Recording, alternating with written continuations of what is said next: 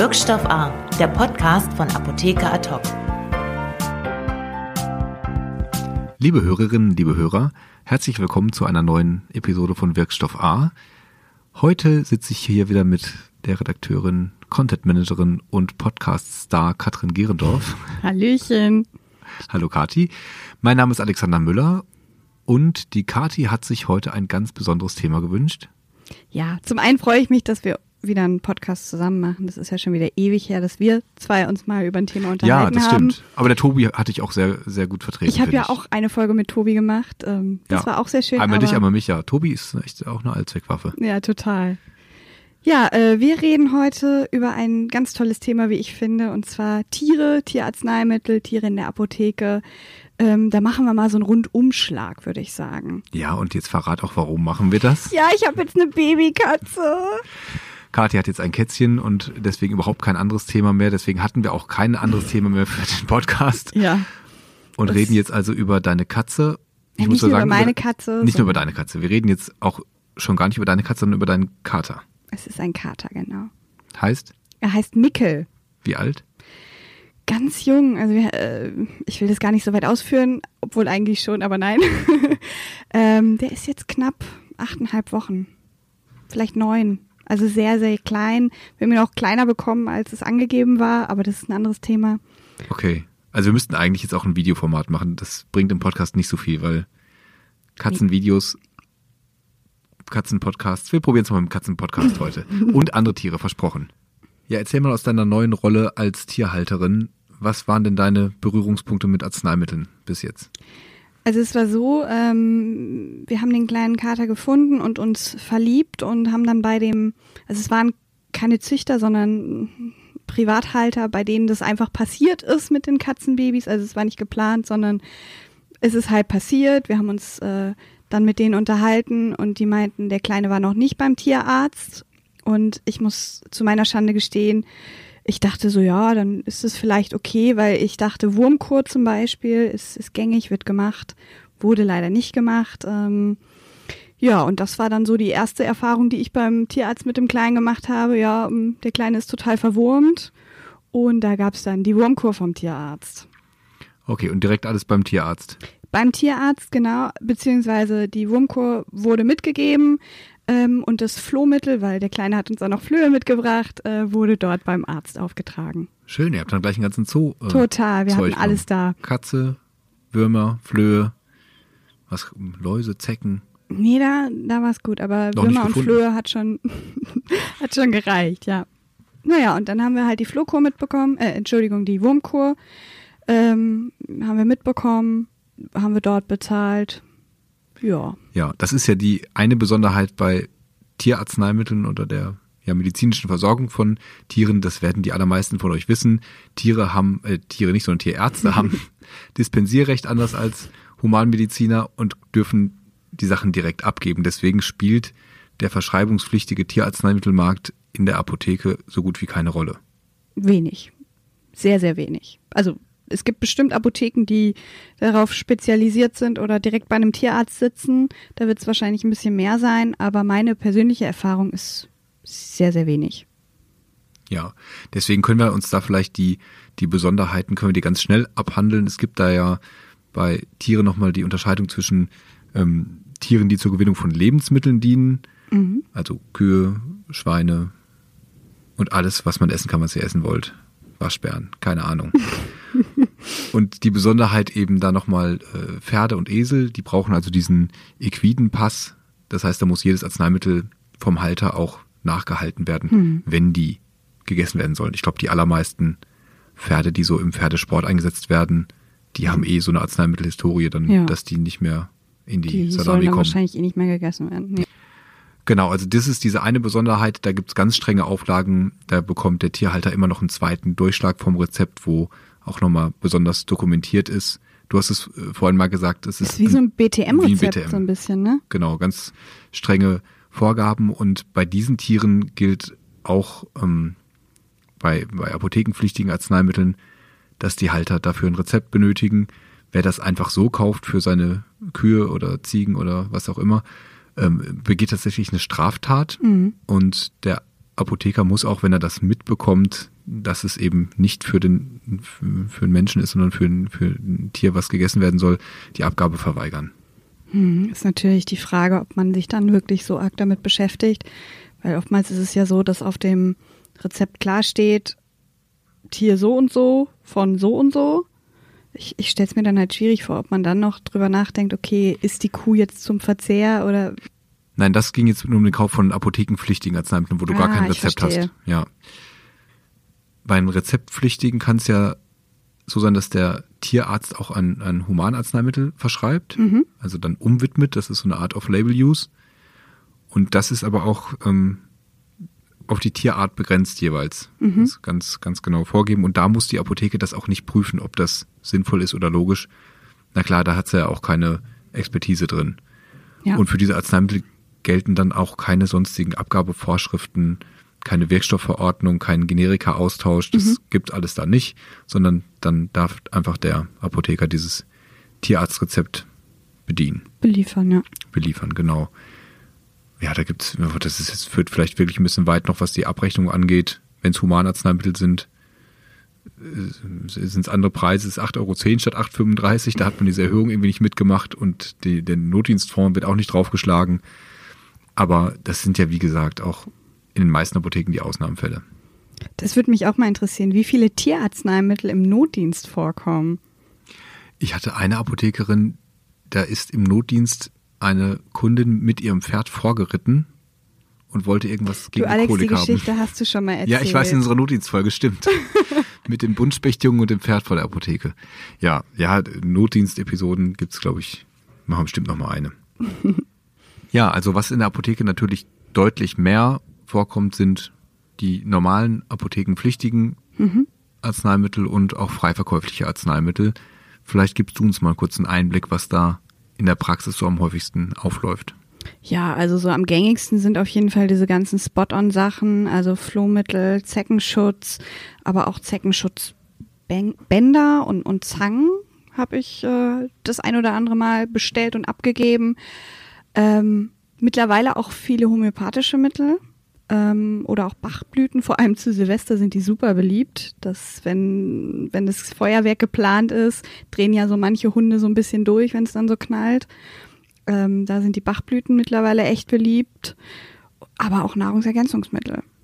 Ja, Homöopathie bei Tieren auch genauso ein Riesenthema wie, wie bei Menschen. Und ich kenne sogar einen Apotheker, der seinen Hund auch mit Homöopathika behandelt und dann, jetzt muss ich das wieder sehr vorsichtig formulieren, die äh, zurückgehende Symptomatik als Beweis für die Wirksamkeit der Homöopathie angenommen hat. War das vorsichtig genug? Das war vorsichtig genug, aber dazu habe ich auch einen Beitrag, weil äh, ich bin früher mit Hunden groß geworden und meine Mama ist auch, steht voll auf Homöopathie. Ähm, und unser Hund hatte dann so ein bisschen Magenprobleme und hat dann auch schön Globuli bekommen und tatsächlich war das Ganze in kürzester Zeit weg. Und äh, die Beweiskette war wahrscheinlich die gleiche wie in meinem Fall. Ja. Der Hund kann ja keinen Placebo-Effekt haben. Er, es muss also irgendwas bewirkt haben. Ja. Ich Also- glaube das nicht, dass Tiere keinen Placebo-Effekt haben können, weil natürlich Tiere ja auch so die Es Gefühlswelten des, des Halters spiegeln, oder? Ja, da gibt's ja auch einen bestimmten Ausdruck für, das nennt sich Placebo bei Proxy. Das heißt, ähm, dass der Placebo-Effekt ja auch ein bisschen mit der gesteigerten Zuneigung und, und dem Verhalten verbunden ist. Womit wir nicht sagen, dass homöopathische Mittel bei Tieren nicht wirken. Das sagen wir nicht, das, sagen stimmt. wir nicht. Ja, das ist ein anderes Thema, was wahrscheinlich in der Apotheke relativ häufig vorkommt, dass Tierhalter ein bisschen selbsttätig werden und so in Eigenregie ihre Tiere Mhm. behandeln mit Arzneimitteln. Davon kann man wirklich nur dringend abraten, Ja. weil ja Tiere dann doch die Stoffe ganz anders verstoffwechseln. Mhm. Und das kann also sehr, sehr gefährlich sein. Ähm, Zum Beispiel Paracetamol ist so ein Klassiker bei, bei Katzen hochtoxisch, unterliegt auch bei Tieren generell der Verschreibungspflicht, genauso wie ACC, was dann wiederum trotzdem, glaube ich, von Pferdehaltern oft in größeren Mengen Oh, eingekauft ja. wird, weil es günstiger ist, als wenn man sich das verschreiben lässt. Aber da muss man natürlich als Apotheker auch hellhörig sein, ähm, denn ACC braucht man als Mensch normalerweise nicht in so großen Mengen. Nee. Und da gibt es eine ganze Menge von Sachen, die irgendwie vermeintlich ungefährlich sind. Teebaumöl bei Katzen, hast du sicherlich, bist du auch schon drüber gestolpert. Nee, die Info ist mir neu. Ja, ist auch, ist auch gefährlich für Katzen. Humanarzneimittel bei Tieren immer in Rücksprache mit dem Ja. Tierarzt, kann man, glaube ich, ganz pauschal sagen. Und auch bei den für Tiere vorgesehenen Mitteln sind die ja immer für eine Tierart da. Mhm. Also da ist so der Klassiker, äh, das, das äh, Fipronil, ein Frontline, Mhm. womit man seinen, seinen Hund oder seine Katze entflohen kann, entzecken kann, Mhm. aber sein Kaninchen auch mit umbringen kann. Ja. Also da lieber nochmal auf die, auf die Tiere gucken oder gucken, was für ein Tier man eigentlich hat. Wenn das nicht so offensichtlich ist. Wenn's nicht. Man hat ja bei den Arzneimitteln keine Packungsbeilage, wo die Dosierung angeben wäre. Und es ist eben ein Trugschluss vieler Halter, dass man von Körpergewicht zum Beispiel runterrechnen könnte und sagen könnte, gut, der Hund wiegt jetzt ein Drittel von mir, also kriegt er die ein Drittel der Dosierung. Das äh, tue ich nicht. Aber da erzähle ich unseren Hörerinnen und Hörern wahrscheinlich überhaupt nichts Neues. Mhm. Nur vielleicht sollte man da die, die Kunden und Tierhalter nochmal wirklich für sensibilisieren. Mir fällt noch was ein zu deinem Käterchen. Äh, Permetrin habe ich auch nachgeguckt. Ist auch, wird auch so stark cool. von abgeraten. Ist auch nicht cool. Ja. So ein Okay. Floh, Flohmittel für Hunde, aber für Katzen nicht. Mhm. Aber Flöhe habt ihr eh noch nicht, oder? Naja, die sind ja jetzt wieder weg. Ach ja, was habt ihr genommen? Mhm. Ähm, gute Frage. Permetrin. Nee, ich glaube nicht. Hoffentlich nicht. Nein, war ja vom Tierarzt, der War ja vom wissen. Tierarzt, genau. Der hat uns das gleiche jetzt nochmal mitgegeben. Ähm, müsste ich tatsächlich nochmal nachschauen. Oh Gott, ich bin eine schlechte PTA. Ich kann mir das nicht merken, was mein Katerchen bekommt. Du bist eine schlechte Katzenmutter, finde ich. Das Also, lassen wir jetzt so fa- stehen. Falls okay? jemand äh, einen armen kleinen Mickel adoptieren möchte, Nein, bitte nicht. Ja, soweit zu den rechtlichen Sachen haben wir, glaube ich, vieles schon mal angeschnitten. Versand von Tierarzneimitteln ist verboten. Mhm. Ist auch immer wieder ein, ein gern diskutiertes Thema unter Apothekern, warum das da diese Vorbehalte der Gesetzgeber geltend macht und ein Humanarzneimittel nicht. Aber das führt uns jetzt zu weit weg von Tierarzneimitteln und Kater Mickel. Was ich gern noch kurz besprechen würde, sind Tiere in der Apotheke. Ja. Wenn die Tierhalter haben ja nicht, also ich nehme an, der Kater ist meistens zu Hause. Der ist zu Hause auf Der jeden ist zu Hause, Fall. genau. Aber man hat ja bei Hunden meistens schon, dass die mit ihren Haltern unterwegs sind. Ja. Und dann steht meistens bei den Apotheken draußen ein Schild dran. Wir müssen draußen bleiben. Ja, wir müssen draußen bleiben, genau. Und ja, ist das so? Müssen die draußen bleiben? Ist das so, Alex? Ist das so, Kati? Jein. Also es gibt in der Apothekenbetriebsordnung kein Verbot, keine eindeutige Regelung, die sagt, Tiere dürfen nicht mit rein. Man kann das aber so ein bisschen schlussfolgern, denn der Inhaber muss gewährleisten, dass die Apotheke in einwandfreiem hygienischen Zustand ist. Und wenn jetzt so ein nasser, langhaariger Hund da reinkommt und sich einmal herzhaft schüttelt in der Offizin, ist das vielleicht fraglich. Wobei, wenn in der Grippesaison jeden Tag 300 Leute dich anhusten, Ja. ist es nicht unbedingt hygienischer. einwandfreie hygienische Zustand ist dann auch in Gefahr. Also ich glaube, das ist im Einzelfall Mhm. entscheiden das Inhaber für sich. Vielleicht gibt es da wirklich auch so ein Stadt-Land-Gefälle. Mhm. Also ich habe so meinen Eindruck, aber das ist wirklich ganz meine persönliche Einschätzung, dass auf dem, auf dem Land das eher ein bisschen liberaler gehandhabt wird. Also bei uns war es so, ähm, unsere Apotheke, also eine Berliner Apotheke, hinten waren die Hunde nicht gern gesehen, aber wir hatten zum Beispiel immer Leckerlis da, wenn, wenn Hunde halt da mit rein, mit ihren Hunden reinkamen, dann haben die auch mal ein Leckerchen abgestaubt, aber hinten Backoffice war natürlich tabu. Okay. Also da war kein Schild an der Tür. Hm, Nee, das Schild war, also ein Schild hatten wir nicht und die Stammkunden mit Hund wussten halt, ah, hier gibt's auch ein Leckerchen für den Hund. Also die Hunde sind willkommen, aber sollen halt nicht quer durch die Apotheke tingeln. Oh, das ist dann der, der Schnorrkunde Deluxe, der nimmt nur die Zeitung Ja. und das Leckerli und geht ja, wieder. genau. Solche gab's dann natürlich auch. Es hängt wahrscheinlich auch viel von zwei Faktoren ab, dem Inhaber oder dem, dem Team insgesamt, ob es da Tierhalter gibt drunter Mhm. Ja. Und dem Pharmazierat. Ja. Also da haben wir mal mit einem gesprochen vor einiger Zeit, der das eher streng gesehen hat und der hat berichtet, dass er wirklich auch alles schon erlebt hat. Also der Hund im Büro des Inhabers hinten kann man vielleicht jetzt so aus hygienischer Sicht noch sagen, ist jetzt nicht schlimmer als der niesende Kunde vorne am HV-Tisch. Ähm, aber halt auch dann den, den Gummiknochen in der Rezeptur gefunden oder den Fressnapf im Labor oder das Schönste fand ich den, den mausernden Vogel, der da irgendwie in der Offizin zugange war. Da würde dieser Pharmazierat also einschreiten, die meisten anderen wahrscheinlich auch. Ansonsten ist das wahrscheinlich ja auch eine Einzelfallentscheidung, wenn der selbst Hundehalter ist. Ja. Dann ist er vielleicht wieder ein bisschen nachsichtiger. Ja, vermutlich.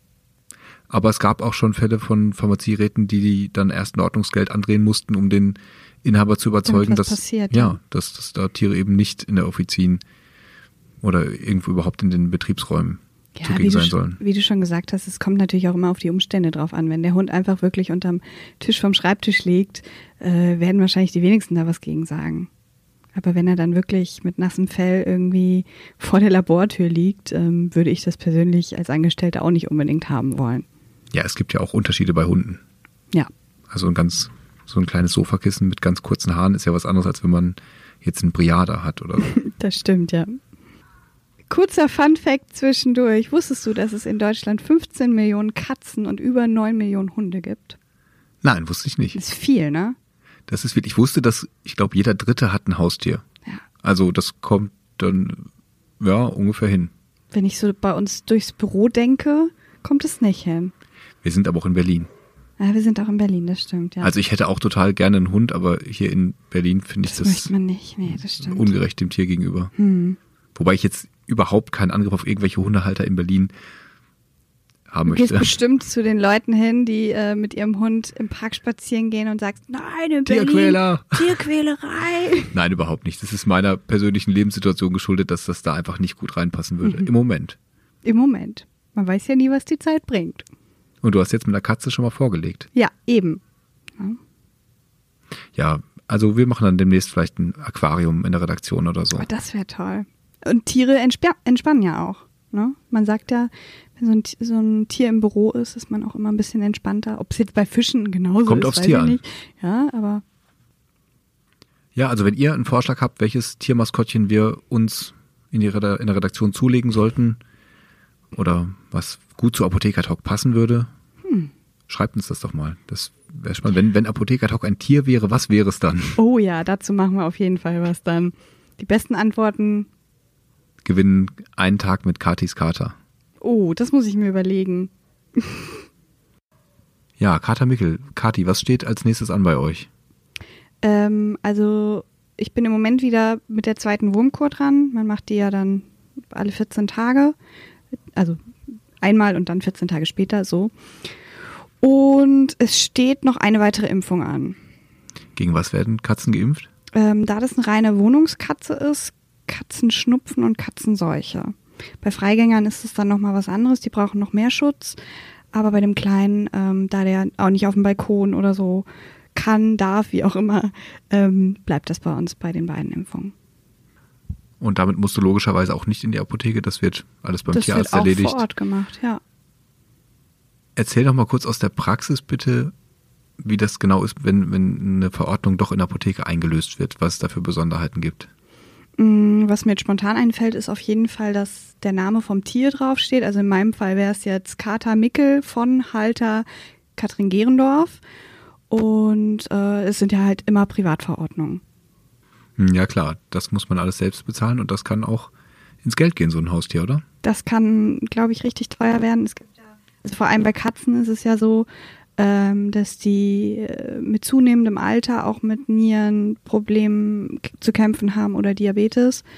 Und ich glaube, das ist dann schon, es ist kein, kein Hochpreiser, würde ich jetzt sagen. Ähm, aber es geht natürlich schon ins Geld. Aber es ist halt auch, es gehört irgendwo dazu, ne? Weil einem Menschen, wenn der krank ist, kostet das auch Geld. Kommt natürlich auch wieder sehr aufs Tier an. Ich glaube, gerade bei Pferden und so, das muss man sich schon überlegen, ob man sich das wirtschaftlich leisten kann, weil da auch Kosten anfallen können auf einen Schlag, die, die ziemlich hoch sein können. Ich glaube, es ist ein russisches Sprichwort, dass es, dass es nur gute Menschen sind, wer, wer sich mit Tieren umgibt. Ja, dann ist doch alles Bist gesagt. bestens auf, aufgehoben in ja. der Redaktion. Also wir hoffen, das hat euch auch ein paar Einblicke noch gegeben und sind gespannt, was wir von euch für neue Tiergeschichten hören und neue Notdiensttiergeschichten. Ich, wenn ich jetzt schon die gleichen hier zweimal erzähle, dann wird es dringend mal wieder Zeit, dass, ja. dass ihr mal wieder ein bisschen bisschen Stoff und Futter. Haha. Wow. liefert für uns, damit wir da nochmal einen zweiten Teil draus machen können. Das war's von uns heute. Vielen Dank, Kati. Viele Grüße an den Kater. Danke fürs Zuhören. Bis zum Bis nächsten Mal. bald, macht's gut. Tschüss. Ciao. Wirkstoff A, der Podcast von Apotheker Ad hoc.